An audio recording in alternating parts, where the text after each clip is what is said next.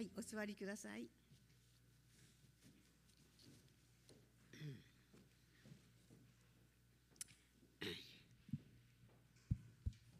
はいえー、またあの先週まではここは日が日が牧師が立つはずでした。そしてあの喜びを持って準備を備えておりましたが火曜日水曜日の水曜日のリハビリが訪問リハビリがありましてねそのリハビリを受けてその時もとってもあのスタスタスタとよく歩いていたんです。そしたらその日はねあのいつも来ている、えー、リハビリのする方じゃなくて別の初めて来る方だったんですけどこの方が「あおおこんなに歩けるんですね」って言ってこれでしたら階段の上り下りもしてみましょうというのであの階段にねあの何も解除しないであの下ろしてそして上がってくるまで一人であのさせていたんですねこの方。そしたらなんか主人上に上がる時あああのいつもなら後ろから背中を押していますから誰も支えがないで一人でやってごらんって言われているからやっていたらあとってもなんかきつかったみたいですね。それから痛い痛いが始まってね。あのあのもうあの、えー、立つことができないような状態にあのなりましたけどでもあのしばらく安静を続けていましてあの今朝は少しねあのあのもう今一人いますから誰もいないと分かっていますからあのちょこっとだけ動か動かしたりあのテーブルのところまで行ったりしていてねあ少しあのいいなというあの考えをしましたが来週はきっと立つと思います。メッセージしたいともとてもあの思っていますから準備をしていますから来週はきっとこの講談に立ってくれると思いますから皆さん祈りながら来週を待ちましょうね。きっと神様立たせてくださると思います。それでまた、急に私にやってまいりまして 我が生涯はピンチヒッターなりまさにいつもそうだなと思いますが、うん、あの主任牧師もいますし伝道師もいますしいろんな方がいますのに必ず主人は私に代わりにしなさいって言うんですね。こんな時にこんな時にですかという思いがありますが主人は必ず私にしてほしいって言うんです。まあ、これを受けて、まあ、感謝したんですがあの昔、えー、結婚当初の頃はですねあのとてもあの祝いものでしたから主人がま対外的に結婚早々にいつも対外的に外へ出ていく奉仕があの多かったんですですからいつも留守番の間に私のやる奉仕がこのメッセージをしなさい。いろいろ家庭集会をしたり祈祷会をしたりあのだったんですね。そのたんびに私は真剣に神様に向き合ってまいりました。真剣に祈って御言葉の前にひれ伏してあの力をください知恵をくださいと言いながらねやってまいりました。そのあ結婚当初は留守番の恵みと位置づけていました。留守番の恵みを通して強くされてきましたという思いを持っていましたがその後からだんだんあのピンチヒッターの恵みに、まあ、変わってますけどもね 今日もこの語れる恵みが与えられていることを感謝したいと思います。でなかなか何を語るか定まらなかったんですけれどもふーっとあの浮かんできたのがこのね主人をこの介護するようになりましていろいろなあの整理をしていましたらね古い聖書が出てきたんですね。古い聖書出てきましたらねこれもうずっと結婚しない前に主人が書いた言葉がこの聖書のねこの表の表紙の方にねあの書いてある言葉があの目に留まったんですよね。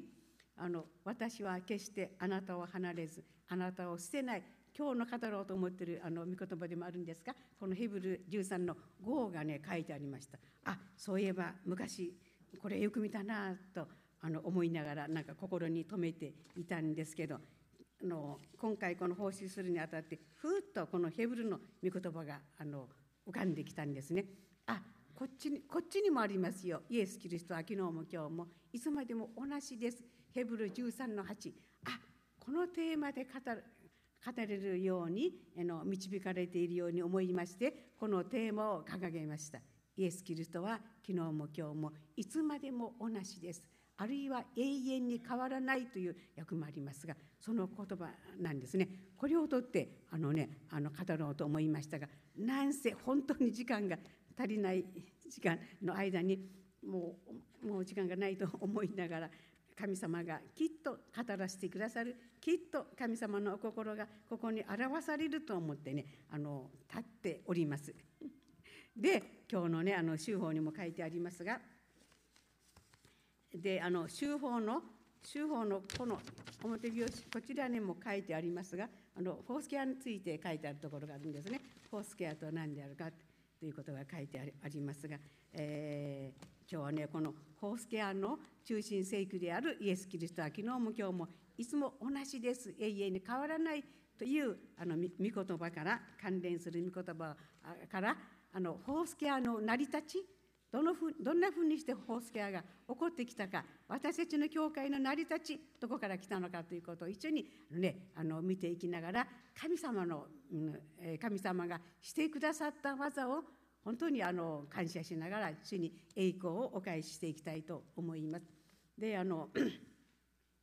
えー、フォースケアというあのフォースケアという意味ですけどねフォースケアでは何ですかと言ってこれはヨハネ黙示録の21章の、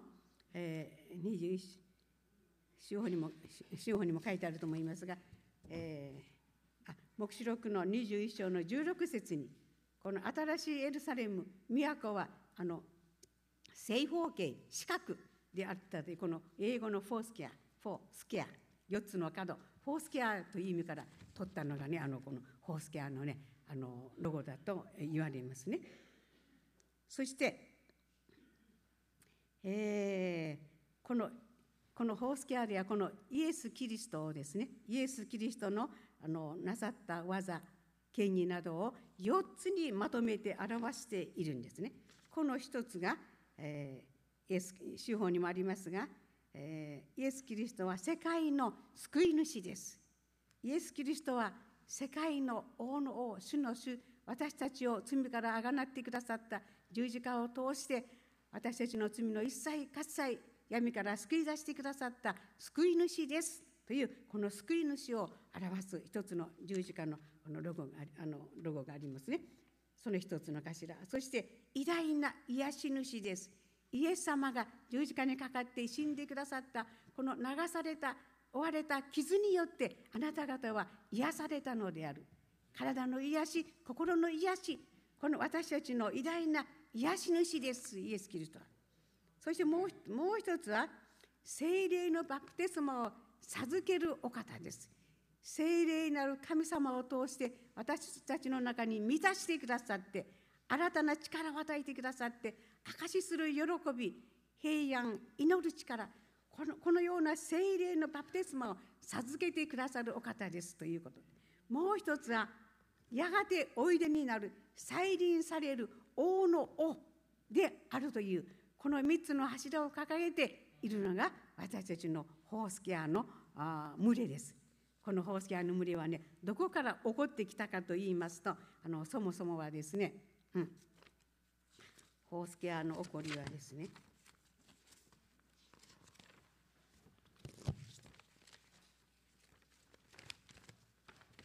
カナダあるホースケアの祈りはですねあのホースケアの起こりはエミー・センプル・マクワーソンというカナダ・オンタリ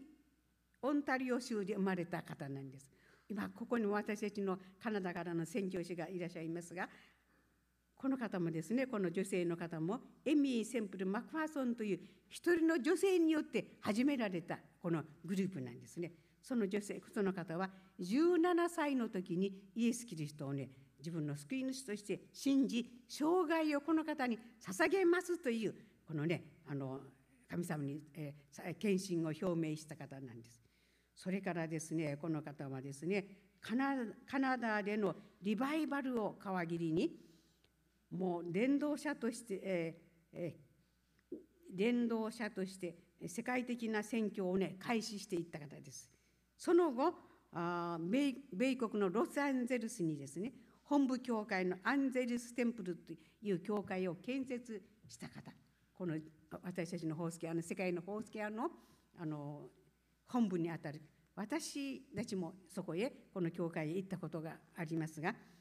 あのねそこでね本当に手広いいろんな働きを展開されたんです。癒しの技もう癒しが起こりあの救いが起こりそして宣教活動が広がっていく、えー、もうあの学校ができる放送局ができるもういろんなもう本当にこのリバイバルがこのここからねあの世界的にあの名が知られるようになったねその方ですがこのこの女性の一人の方を通してホースケアがまずそもそも起こりました。そしてそのあのイエス様は救い主であるというこの福音を全世界に広めるために全世界の今134、えー、134カ国当時のこの資料より今増えているかもしれませんが134カ国にこのホースケアがあるんです。ホースケアの教会があります。広がっていってねアメリカアジアアフリカヨーロッパいろんなところにこのホースケアが134カ国広がっているそして私たちの日本にはどのようにしてこのフォースクエアの教会が出来上がったかといいますとそれはですねあの1950年にですねあのビリーチャールズチャールズ先生と女性の方がまずあの、えー、千葉に降り立ったんです。中国宣教の門戸が閉ざされたので日本の宣教に方向を変えてまず千葉に来てくださってこの開拓を始められてその後拠点を東京に移して大泉に移して宣教活動が始まったんですね。えー、その1960年にアメリカのアメリカで、えー、あの勉強されて伝道していた増井聖太という先生が日本に帰られてこの大泉で伝道したあの伝道をいたしました。それそのそのことがあの、まあ、本格的なといいますか、うん。えー選挙選えー、そしてこの増井先生がおいでになってこのあのホースケアがまずあのそこで始まったんですけれども一方沖縄では当時はあ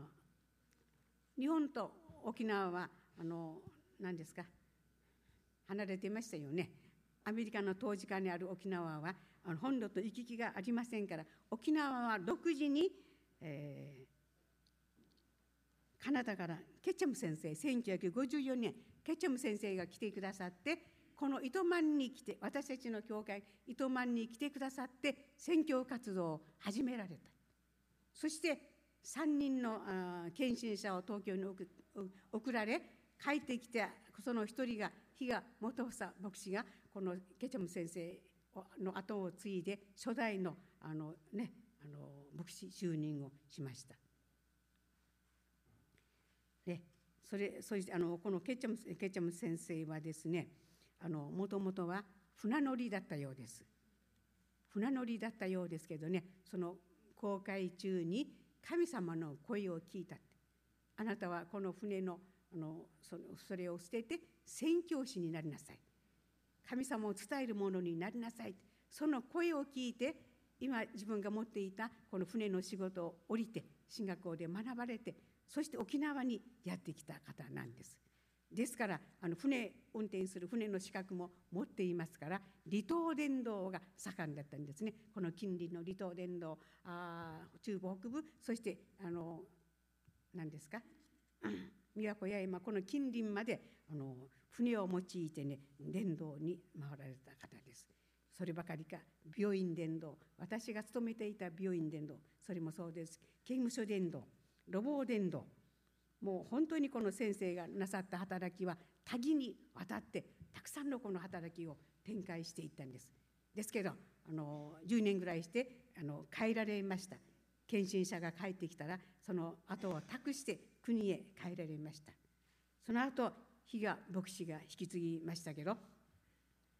でそのその後？沖縄が日本復帰した1974年ですか？日本復帰したその時に、えー、本土にあったホースケアと沖縄にある独自のホースケアが一つになって日本ホースケア福音教団というのが出来上がって今私たちはこの日本ホースケア福音教団に属しているその群れなんですね。そしてこのホースケア教団は本当に国際的な働きをしている群れです。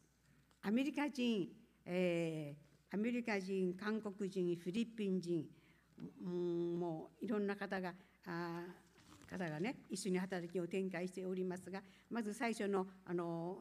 この代表者理事長になったのが増井聖太先生でした。その後比嘉牧師があの理事長になりました、えー、そして2000年に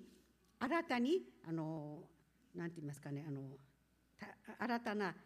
体制づくり本格的なあの教団の体制づくりが体制がなされましてそしてあの選出されたのがまた比嘉牧師が初めての総理という名前呼ばれるようになってこの総理として就任したんですね。その後佐藤先生とか大城恵子先生とかあの増井義明先生とかなんかあの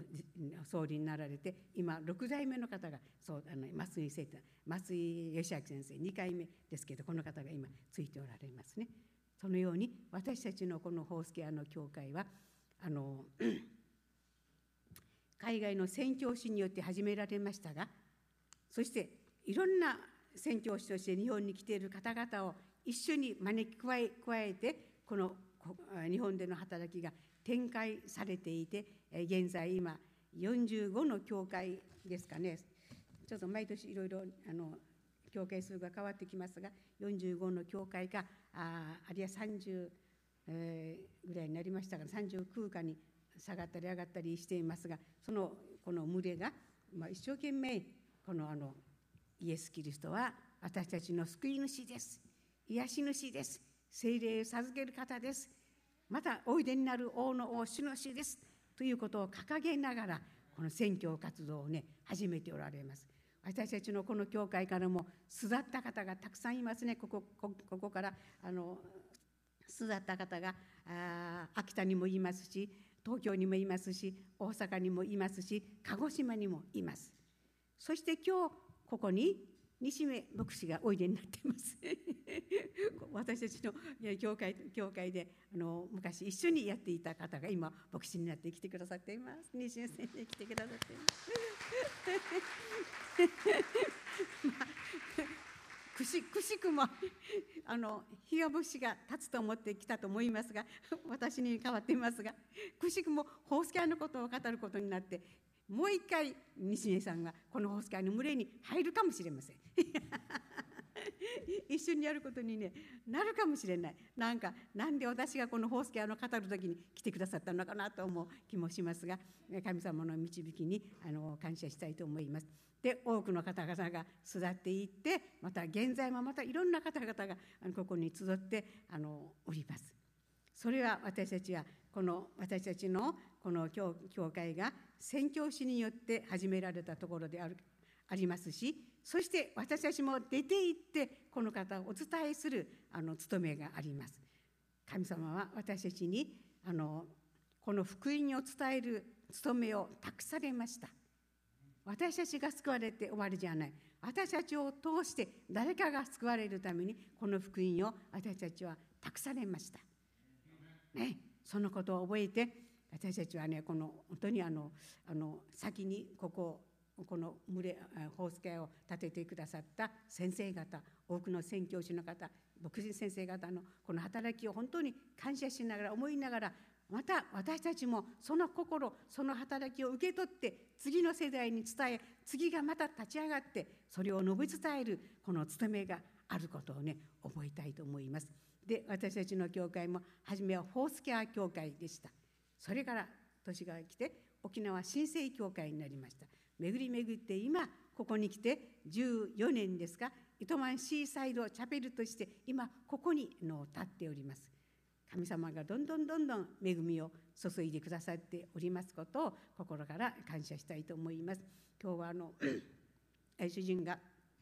えー、来れないと言いましたあ時いえあの主人が入院しておりました病院のあの病院のですねリハビリ病院の看護師さんが主人の入院を通して今ここに導かれていますが今朝もうちへ来てくれたんです「比嘉先生あのどうですか？もし教会行くなら自分が向かいますよ」と車持ってきてくださったんですね。もうとっても嬉しかったですね。あこんなふうにこんなふうに本当にあの ただ入院しただけでそこにいたいたということだけで福音が広まっていく。私たちの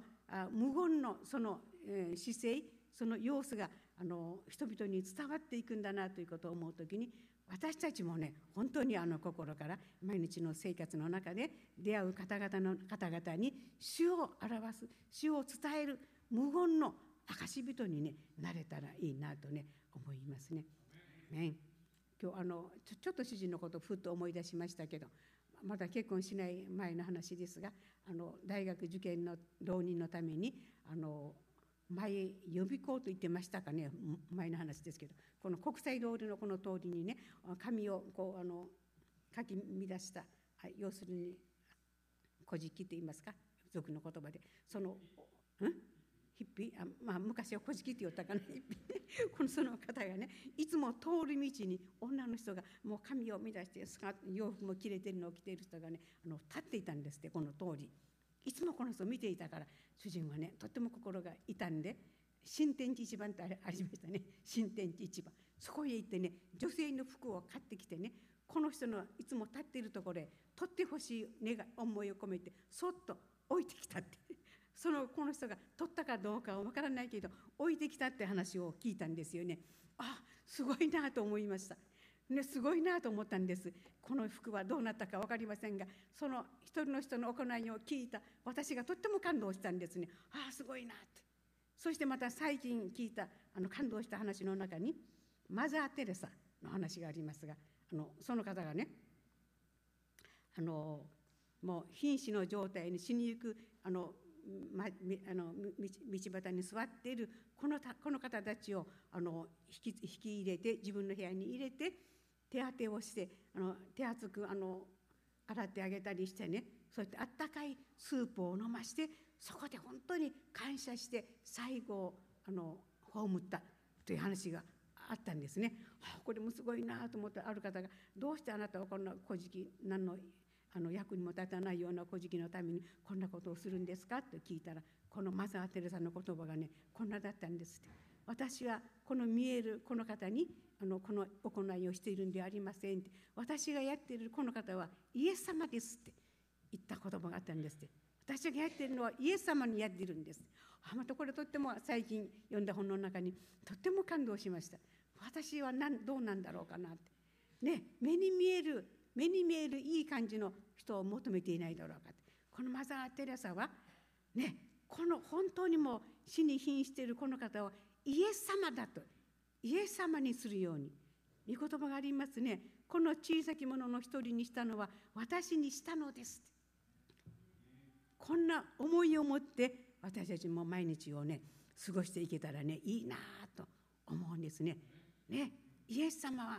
イエス様の心を持ってイエス様にするようにまたもてなし方も人にではなく主にするように心からもてなしなさい。これも最近響いている言葉ですが私たちのなすことは全てイエス様のために私のためにしてくださった私のために命を張って死んでくださった我が家のあの壁にはですねあの太郎が描いた十字架の絵が貼ってあるんですね。多分 CS のこの教会学校で十字架のこのお話やあの動画を見たかと思いますがこのイエス様がこの